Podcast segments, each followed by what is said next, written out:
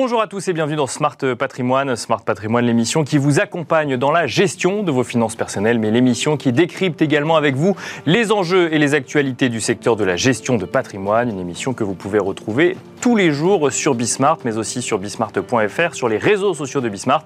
Et vous pouvez également nous écouter en podcast sur toutes les plateformes de podcast. Au sommaire de cette édition, nous commencerons tout d'abord avec Patrimoine Passion, le rendez-vous dédié à l'investissement plaisir, passion ou alternatif de Smart Patrimoine.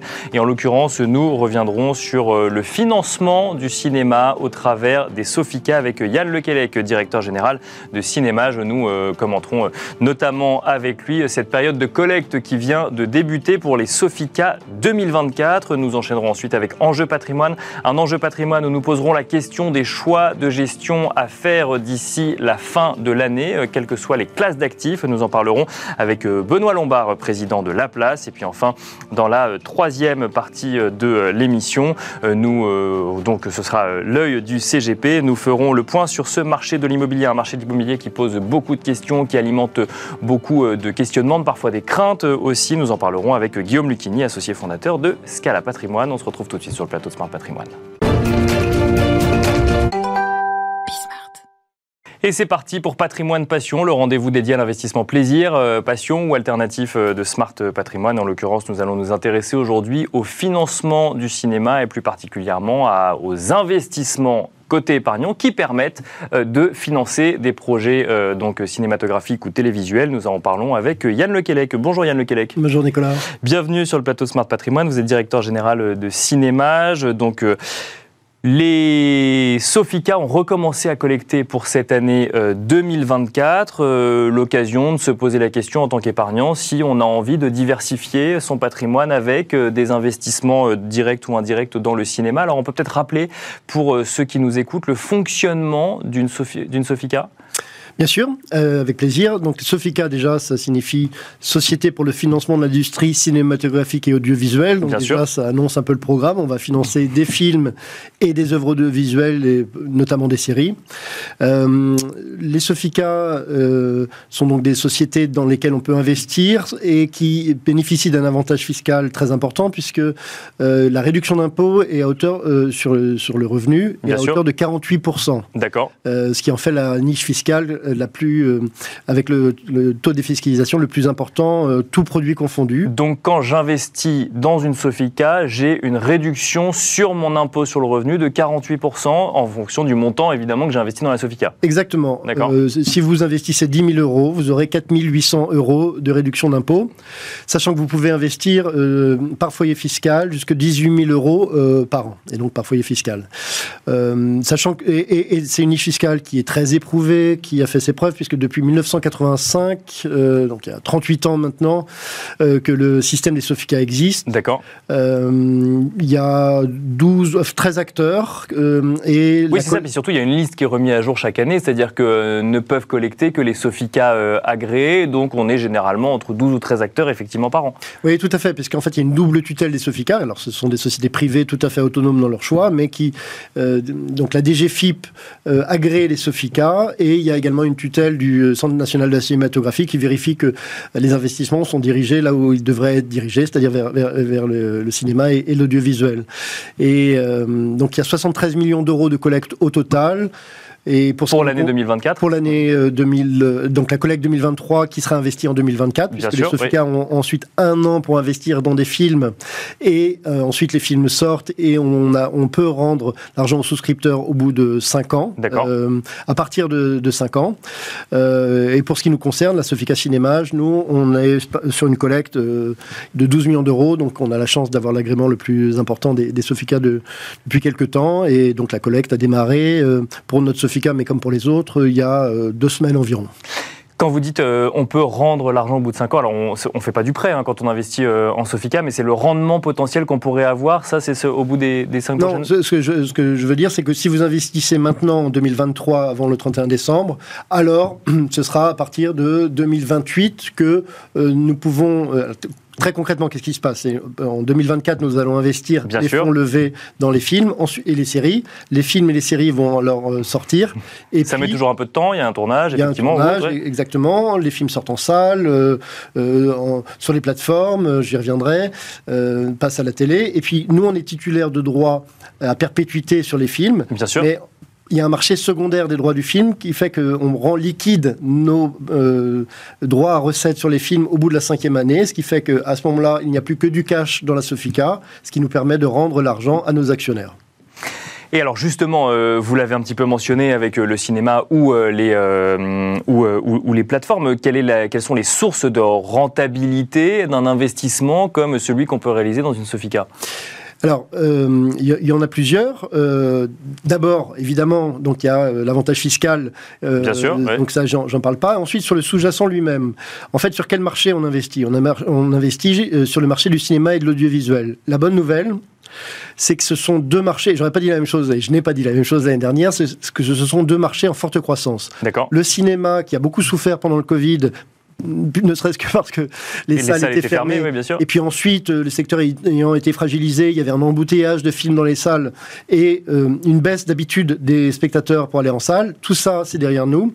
Et on revoit des, signes de, des chiffres de fréquentation sur les derniers mois euh, excellents et même supérieurs à l'avant Covid. Et pour ce qui nous concerne, par exemple, Cinémage, on a investi dans Anatomie d'une chute qui a eu la chance d'obtenir la Palme d'Or cette année qui est actuellement sur les écrans, et alors même que c'est un film qu'on pourrait qualifier de film d'auteur, qui est au-delà d'un million euh, d'entrées, ce qui est exceptionnel, et qui se vend dans le monde entier. Donc le marché du cinéma fonctionne bien. Et le deuxième marché principal sur lequel on investit, c'est le marché euh, de l'audiovisuel, soit les unitaires, soit les séries. Chez Cinémage, par exemple, on a investi euh, sur En Thérapie, sur euh, Le Bureau des légendes, ou plus récemment sur la série Bardot. D'accord. Et là encore, on voit, euh, ça c'est un secteur qui se porte très bien. D'abord parce que ça, les séries françaises se vendent bien à l'export, mais aussi parce qu'il y a une concurrence que vous remarquez certainement dans votre consommation d'images animées au quotidien, c'est-à-dire entre Netflix, Amazon, Apple et toutes les plateformes.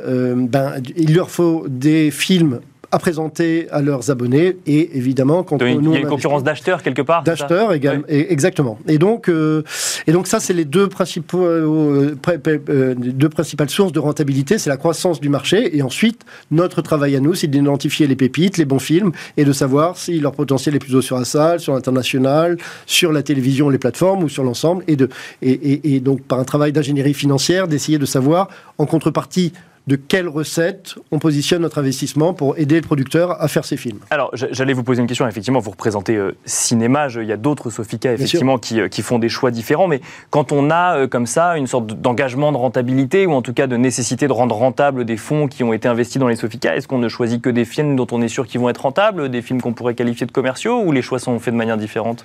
Non, alors, euh, encore une fois, chaque, Sofica a sa stratégie d'investissement. Moi, je peux vous parler de la nôtre Bien sûr, Image. Euh, en réalité, on s'aperçoit de choses, euh, pour ce qui nous concerne, depuis, depuis notre création, il y a 18 ans maintenant. Mhm. Là, on lève Cinémage 19. On a investi dans 50%, enfin 50% de nos, de nos investissements sur le cinéma ont été dirigés vers des premiers et seconds films. D'accord. Donc, pour nous, il est très important, et c'est le sens aussi de l'avantage fiscal, que nos investissements aident à régénérer les talents euh, et les films français. Je donne un exemple très concret. Justine Trier, Palme d'Or 2023. On a contribué, enfin, on était partenaire de son premier film, de son deuxième film, de son troisième film, et, donc de cette Palme d'Or. C'est-à-dire qu'on l'a accompagnée, alors même qu'elle n'avait rien fait sur son premier film. Et de façon très intéressante, on, on pourrait se dire oui, mais très bien, mais la rentabilité dans tout ça. Or, les premiers et seconds films sont souvent des films moins chers, dans lesquels les auteurs ont beaucoup de choses à dire, et on s'aperçoit que euh, en fait, c'est toujours pareil. Il faut positionner euh, le montant investi sur un film par rapport à son potentiel. Bien sûr. Et donc, sur les premiers, on s'aperçoit que les premiers seconds films sont tout aussi rentables, si ce n'est plus, que des films d'auteurs plus confirmés, mais qui vont, qui vont coûter plus cher, sur lesquels il y aura plus de concurrence pour investir. Et donc, le break-even sera, sera plus loin. Euh, donc, nous, on est très attachés à, cette, voilà, au fait, à la recherche et développement, finalement, des talents qui vont s'exprimer sur les séries ou sur les films. Et ça, c'est vraiment une de nos spécificités chez, chez Cinémage. Merci beaucoup euh, Yann Lequelec de nous avoir accompagnés donc, sur le plateau de Smart Patrimoine. Je rappelle que vous êtes directeur général de Cinémage. Merci beaucoup. Merci à vous. Merci à vous et on se retrouve tout de suite dans Enjeu Patrimoine.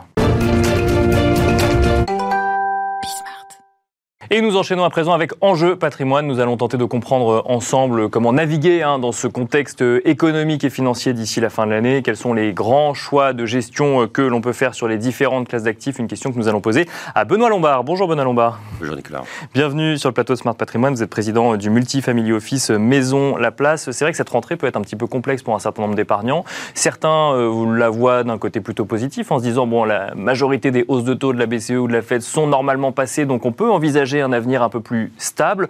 D'autres, au contraire, voient euh, le marché immobilier, euh, les questionnements sur le marché action, les questionnements parfois sur le private equity également, et se demandent si on n'est pas dans une phase de transition qui fait qu'on ne sait plus tellement comment naviguer dans tout ça. Comment est-ce que vous regardez ces trois derniers mois d'ici la fin de l'année, Benoît Lombard, si tant est qu'il faut regarder que jusqu'à trois mois?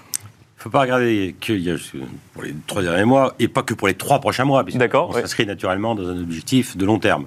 la première des choses, quand on parle d'allocation d'actifs, c'est aussi de se rappeler la durée euh, pour laquelle on souhaite investir. Et puis le deuxième point, c'est l'appétence au risque. Bien sûr. Le stress qu'on est capable de pouvoir supporter en cas, bien sûr, de vicissitude. Et les marchés ont des cycles, on s'en est rendu compte récemment avec l'immobilier, on l'avait oublié parliez de la hausse des taux, 9e euh, hausse des taux de la BCE, 4%. Euh, je crois que sur la Fed, on est à 5,5%. Mhm. Donc, c'est ça qui a profondément changé.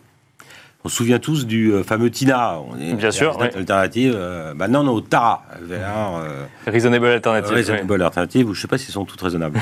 Mais en tout cas, il y en a d'autres. Et c'est bien parce qu'il y a eu cette hausse des taux qu'on peut retrouver de l'appétit à la fois sur le marché monétaire. je rappelle, aujourd'hui, on est sur un rythme de 4%. Euh, si on raisonne sur le marché monétaire euro. si on est investisseur en dollars, et euh, en tant que family officer, on a des investisseurs qui sont multidevises, notamment en dollars, on est à 5, 5,5. 5,5 le taux directeur, donc on est euh, un peu juste en, juste en deçà.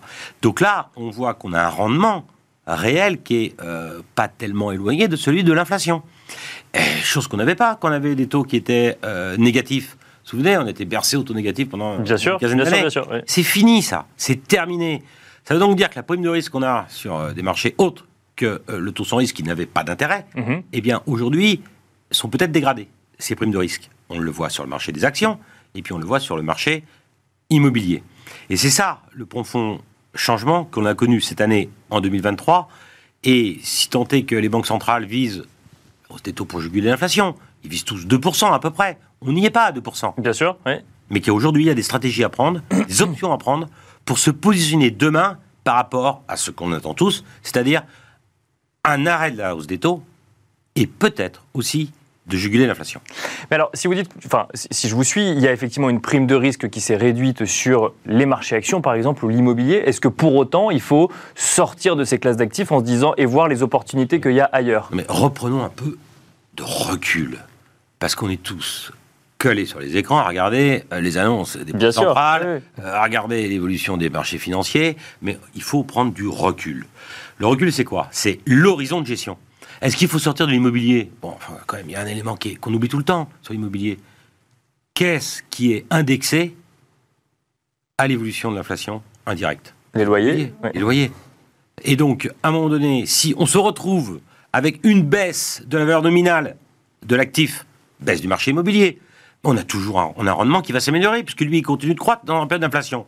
Donc, euh, est-ce qu'il faut arbitrer à cet instant donné là euh, La réponse, elle est bien sûr en distinguant l'immobilier d'habitation, l'immobilier de bureau, si on devait raisonner rien que pour la France, Paris, province, littoral aussi quand même. Bien sûr. Et puis dans l'immobilier professionnel, euh, distinguer les commerces des bureaux. Et puis au sein des commerces, distinguer peut-être euh, l'hôtellerie et le commerce de proximité euh, de zones commerciales qui entraînent peut-être un peu moins de monde. Voilà, donc il faut vraiment regarder dans le détail. Mais l'immobilier protège de l'inflation parce que les loyers sont indexés. L'immobilier connaît une correction parce qu'on a une hausse des taux et on a de l'inflation. Et que donc, si on leverage euh, ça coûte plus cher. Et donc la rentabilité faciale est un peu inférieure. Mais est-ce que pour autant on doit tout vendre? Si on a constitué un patrimoine immobilier depuis 10 ans et qu'on a acheté et qu'on a peut-être un upside de 25-30% de hausse, est-ce que c'est le moment où on doit vendre tandis qu'on a 5, 10, 15% et qu'on a la durée devant nous? Et puis, quel code part cet immobilier représente dans son actif? Je vais vous donner des chiffres qui sont assez intéressants, euh, qui sont la moyenne, puisqu'on parle de family office, des family office. Bien sûr. Les family office, c'est euh, 31% d'actions 20% de private equity, 19% de private equity exactement. Euh, l'immobilier, c'est 13% seulement. Hein. D'accord. Après, on a toutes sortes de classes actifs, dont aujourd'hui du cash, parce que le cash rémunère. Et puis, si le cash rémunère et qu'on a une inversion de la courbe des taux, on le connaît. Aujourd'hui, on a des taux courts qui sont supérieurs aux taux longs, malgré la récente hausse des taux qu'on a eue la semaine dernière. Ça veut donc dire quoi? C'est-à-dire qu'à un moment donné, il va falloir cristalliser les taux mhm.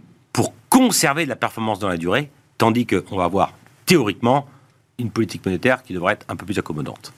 Donc si on prend euh, des choix de gestion au global, alors on va rentrer peut-être dans les classes actifs euh, par la suite sur le temps qui nous reste, mais donc euh, majorité d'une poche majoritairement action quand même aujourd'hui au sein d'un family office terme, Bien sûr, les verres de rendement, euh, c'est pas complètement déconnecté aujourd'hui les bénéfices par action que l'on a de la rentabilité qu'on a en droit d'attendre.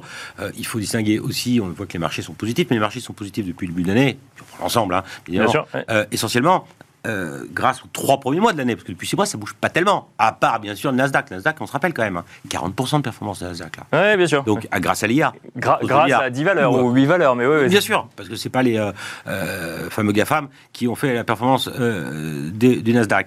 Mais les actions, sur du long terme, demeurent toujours le meilleur moyen pour investir. Et puis, n'oublions pas aussi que ça draine l'épargne vers l'économie réelle, que ça permet de créer des emplois, mhm. que ça permet de créer de la valeur, et que c'est peut-être le le plus, ou du moins l'endroit où l'on doit placer son argent le plus intelligent pour le bien-être de tous. Alors on parle souvent de de Paris, des 17 ODD et euh, des objectifs euh, pour l'avenir. Euh, l'investissement d'actions, ça permet aussi de créer des emplois, ça permet aussi. Donc, les actions, bien sûr, toujours.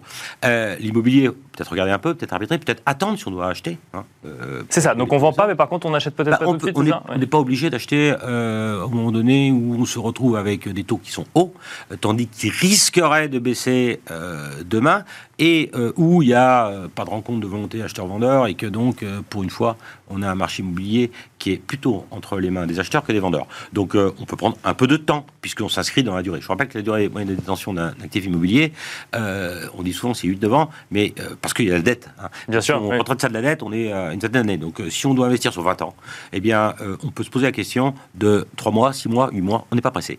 Donc, et du cash aujourd'hui. Mais du cash, où ça alors? Sur des comptes à terme sur Non, mais euh, compte à terme. Moi, j'adore ça. Quand on est en période de hausse des taux, pourquoi figer son taux alors que demain, ah, le taux bah. jour le jour sera meilleur ah, C'est une vraie question. C'est vrai. Oui, bien sûr. Le compte à terme et euh, les certificats de dépôt à 3 mois, 6 mois, 8 mois, 9 mois, 1 an, ce que vous voulez comme durée, ont du sens à partir du moment où on va être en baisse des taux. Et c'est à ce moment-là aussi, on peut même encore faire mieux pourquoi? Pas se constituer un portefeuille d'obligations d'entreprise euh, investment grade euh, Investment grade, on a des taux aujourd'hui, on trouve du 5, 5,5, hein, bien sûr, portefeuille diversifié, bien constitué, sur 5 ans. Alors qu'on sait que dans un an et demi, sur la zone euro, on va pas être à 4% de taux directeur. On va baisser à peu près de 150 points de base, 2,5 c'est la moyenne des économistes, et qu'aux États-Unis, on va pas être à 5,50, on va baisser aussi 150 points on sera vraisemblablement entre 3,5 et 4. c'est en tout cas un des scénarios euh, envisagés. C'est scénario. Moi, je suis pas économiste. Hein. Je suis un bon perroquet qui lit beaucoup. Et euh, en étant ce bon perroquet, un minimum d'intelligence, je me dis que cristalliser un portefeuille obligataire investment grade, et pour partir à yield, si on est prêt à prendre un peu plus de risques, avec des notations de qualité et diversifiée euh, sur une trentaine de lignes, par exemple, eh bien, a du sens si on voit euh, les taux qui, euh, demain, se prendront une direction opposée à celle qu'on connaît depuis les neuf hausses, c'est-à-dire à la baisse. Non, mais c'est intéressant parce que c'est une gymnastique intellectuelle qui, est peut-être un petit peu plus complexe, c'est de se dire effectivement si demain les taux rebaisse. Effectivement, euh, le financement coûtera moins cher, mais il faut, euh, entre guillemets, prendre des garanties sur les opportunités des taux élevés qu'on a aujourd'hui sur l'obligataire, par exemple. Mais bien évidemment. Et quand on est en période de hausse des taux, on ne le fait pas. Quand on est en période de stagnation de taux, si je puis dire, ou stabilisation des taux, c'est un peu plus correct, et d'anticipation à la baisse, telle qu'on la voit à horizon un an, un an et demi, eh bien là, se constituer un portefeuille obligataire a tout son sens. Se dire, me constituer un portefeuille obligataire avec une duration, je ne sais pas, de 3 ans, mhm. Euh, où je vais avoir 5, 5,5 de rentabilité, tandis que j'ai du 4 sans risque au jour le jour, je ne sais pas. Oui, aujourd'hui, ça peut-être, on a le droit de se poser la question, mais demain, si on n'est plus à 4, là, du coup, on cristallise une performance pour des années durant. Et si on conjugue cela avec une diminution de l'inflation telle qu'elle est visée et telle qu'elle est souhaitée par l'ensemble des euh, banques centrales, eh bien, on va se retrouver avec un taux réel positif. Donc, pas de compte à terme, pas de. Le, cash, on le rémunère comment alors concrètement Juste un point, on parle de taux. Oui, bien sûr. Dans la définition euh, d'un rendement obligataire, court terme, ou long terme, il y a deux éléments. Donc il y a le taux, et puis il y a l'émetteur. Bien sûr. En un compte à terre, on a un seul émetteur. Si on achète le marché monétaire, on a la pluralité de l'ensemble des banques et des principales banques, notamment à qui l'on prête de l'argent. Et donc là, j'ai un risque de défaut qui est naturellement inférieur. Faut pas l'oublier ça non plus. Le, leur retourne euh, un mot sur le private equity. Alors, le private equity, c'est vrai qu'on en entend souvent parler, enfin, donc le capital investissement euh, en France, on en entend souvent parler, qui propose des rendements particulièrement élevés, mais aussi avec un risque, hein, bien sûr, pour, euh, pour, pour, les, pour les épargnants, et surtout, j'allais dire un flou, alors peut-être pas, mais en tout cas, une, une nécessité de pédagogie ou parfois une incompréhension de, des épargnants vis-à-vis de ce type d'investissement. Est-ce que. C'est plus compliqué, le private equity, que d'acheter des actions cotées qui sont cotés, sur lesquels on a un maximum d'informations. C'est quoi le private equity Le private equity, c'est qu'on va confier son argent à une société de gestion qui ne fait que de gérer du non-coté. Bien sûr. Des actions non cotées. Et puis on leur donne carte blanche pour investir euh, dans euh, l'univers qui est le leur et en fonction de leurs compétences, que ce soit la taille des entreprises, les secteurs d'activité, la répartition géographique, etc. Les devises aussi, parce qu'on n'est pas obligé d'investir uniquement dans la zone euro. Et donc, on a des rentabilités passées qui étaient excellentes. Euh, moi, je penserais que demain, naturellement, on aura des rentabilités qu'on doit proposer, nous, comme étant légèrement inférieures, parce que euh, il est plus facile de vendre du 15% que du 10 ou du 12. Mais même si on a 10 ou 12% de performance attendue, en confiant son argent à différents acteurs diversifiés, là encore, différents. Et là, la loi Pacte de 2019 donne la faculté aux épargnants de pouvoir aller investir dans du private equity au sein des véhicules d'investissement assurantiel, ce qui n'était pas c'était faisable auparavant, mais sur des contraintes techniques trop importantes. Aujourd'hui, c'est beaucoup plus simple. On peut aller chercher euh, des euh, sociétés de gestion de premier rang, euh, le groupe Cristal, dont Maison la Place fait partie, et je vais rester dans les A, on a pu proposer des fonds de Apax, Ardian, Astorg, là, des belles maisons de gestion qui ont un track de qualitatif, qui ont un spectre d'activités différent, avec des couvertures géographiques différentes, avec des devises qui sont également différentes, et puis qu'on ventile l'ensemble de ces actifs sur différentes catégories d'émetteurs, et là encore, diversification est le maître mot des millésimes et des émetteurs, des sociétés de gestion, ça euh, peut donner du, de la rentabilité. Est-ce qu'il n'y a pas un risque quand on est euh, épargnant et qu'on n'a pas la connaissance suffisante pour aller sur ce type euh, d'investissement, d'avoir d'y aller comme quand on est allé à une époque sur les SCPI, c'est-à-dire se dire on est allé en private equity mais sans trop savoir dans quoi on a investi au final? Mais, mes chers amis, à quoi servons-nous? On est là pour ça, nous, les professionnels. nous les connaissons nous euh, les référençons, nous les analysons, nous les passons euh, aux grilles de contrôle que nous avons mis en place, nous les auditons, nous les suivons, nous regardons non seulement track record, mais également tous les moyens qui sont mis à disposition de professionnels comme nous pour être le filtre entre eux et l'épargnant final. Et c'est nous, professionnels du patrimoine, qui devons réaliser ces due deals, si je puis dire, au bénéfice de nos clients, tout en conservant le maître mot, là encore, diversification. Et bon, on finira là-dessus. C'est une conclusion parfaite. Merci beaucoup, euh, Benoît Lombard. Je rappelle que vous êtes président de Maison à la Place, de nous avoir accompagnés sur le plateau de Smart Patrimoine. Merci beaucoup. Et on se retrouve tout de suite dans l'œil du CGP. Et c'est parti pour l'œil du CGP, la dernière partie euh, de Smart Patrimoine, où nous allons revenir ensemble sur les grands questionnements qui peuvent exister en matière euh, de marché immobilier ou d'investissement immobilier, et plus particulièrement évidemment euh, vis-à-vis des SCPI. Nous allons en parler avec Guillaume Lucchini. Bonjour Guillaume Lucchini. Bonjour Nicolas. Bienvenue sur le plateau Smart Patrimoine. Vous êtes associé fondateur de Scala Patrimoine. Alors un, mot peut-être sur le contexte global. Quel est le momentum que l'on vit sur ce marché de l'immobilier? Alors c'est vrai que l'immobilier, tout le monde en parle. Euh, pourquoi? Parce que c'est une classe d'actifs qui, touche tout le monde finalement. Euh, euh, la personne qui a besoin d'acheter sa résidence principale comme celui qui investit. Le momentum est un peu délicat pour une raison très simple, c'est qu'on a vécu depuis 10 ans une augmentation finalement de l'immobilier quasiment de 30% sur les 10 dernières années, grosso modo entre 2013 et 2023. Bien sûr. Et, et aujourd'hui, c'est pas un ralentissement, c'est c'est un net recul. les chiffres sont là. On a une baisse de 12% au niveau des transactions euh, selon les notaires euh, à cet été. Et puis si on prend le, marché, on va dire, du tertiaire, euh, on est à moins 60%. Mhm. Donc vous imaginez effectivement l'effet que ça peut avoir. Tout ça, c'est dû aussi à un contexte qui est un contexte inflationniste, comme tout le monde le sait. Une inflation avec finalement un rôle des banques centrales avec, avec des taux qui sont remontés de manière assez subite, puisque finalement, on est passé de 0 à 4% quand on prend le taux de dépôt. et puis, si vous prenez aujourd'hui un emprunt sur 15 ans, entre septembre 2021 et septembre 2023, ben, on est passé de 1 à 3,95. Bien sûr. Forcément, quand vous augmentez les taux de manière assez importante, euh, bah, finalement le ménage subit euh, une baisse de son pouvoir d'achat. Et forcément dans l'immobilier ça se répercute à l'achat, donc sur des mètres carrés potentiellement à la baisse. Une question euh, que j'imagine on vous pose souvent, Guillaume Lucchini, faut-il rester à l'écart des CPI dans le contexte actuel? Faut-il y chercher des opportunités? Faut-il voir le verre à moitié plein face au contexte qu'on a actuellement? Alors, je voudrais revenir sur, sur, sur des choses qu'on entend. beaucoup font un focus sur les SCPI, sur le marché des gestionnaires de patrimoine, sur le fait d'avoir vendu des SCPI.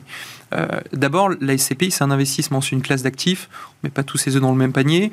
Euh, cette classe d'actifs, euh, finalement, est, pondérée sur différents secteurs. Vous avez le secteur des bureaux, du commerce, de la logistique. Donc, tous, finalement, ne sont pas impactés de la, même, de la même manière. Si vous prenez, par exemple, le bureau et la logistique, on est à peu près à moins 17% depuis le début de l'année. Si vous prenez le commerce, on n'est qu'à moins 12%. D'accord. Après, le commerce, ça se, ça se comprend aussi, puisqu'à l'époque du Covid, effectivement, il avait été déjà impacté. Donc, Bien sûr l'impact est, moins important. Mais euh, pourquoi ce questionnement? Parce que euh, très souvent, on fait un focus sur l'investissement, parce que l'investissement, entre guillemets, est coté, c'est-à-dire qu'il a une valorisation au jour le jour, mais on oublie que si le secteur, effectivement, tertiaire baisse, c'est que le résidentiel baisse. Et euh, si on prend les chiffres à Paris, on est à moins 5% depuis le début de l'année. Alors bien évidemment, les, les, arrondissements fonctionnent pas tous de la même manière. Hein. On a très clairement une nette différence entre le 20e arrondissement et le 7e. mais si vous prenez par exemple les chiffres des grandes villes comme Bordeaux, on est à moins 8 depuis le début de l'année. Est-ce qu'une seule fois, on s'est posé la question de se dire, si vous êtes propriétaire d'un appartement à Bordeaux, il faut le vendre? Bien sûr. Ce serait peut-être le pire moment, presque. Ce serait peut-être même le pire moment. Donc, donc en fait, cette, cette notion-là, euh, en tant que conseil, il faut prendre beaucoup de recul. Quand on fait de l'investissement, on fait, euh, enfin, quand on fait de, la SCPI, on fait de l'investissement dans le temps. Très souvent, ça s'est fait en plus avec l'effet de levier. Euh, on a en plus des loyers qui prennent l'inflation, puisqu'ils sont indexés sur l'ILC. Donc, Là encore, il euh, faut prendre du recul. Et puis, si on prend, entre guillemets, un momentum qui est à peu près similaire, alors je dis pas similaire, mais on s'y rapproche, euh, vous prenez ce qui s'est passé entre 2008 et 2011, le marché a fait moins 15. Dès 2011, il était à l'équilibre et dès 2012, il était positif. Donc je pense qu'il faut prendre du recul aujourd'hui sur ces effets d'annonce. Pour autant, effectivement, il y a bien un impact tout de suite. Ah, surtout, il y a l'achat. Et, puis surtout, il y a eu beaucoup d'annonces successives sur un laps de temps assez réduit où on s'est dit, mince, en fait, peut-être que, euh, entre guillemets, euh, la situation est plus complexe qu'on ne le croit.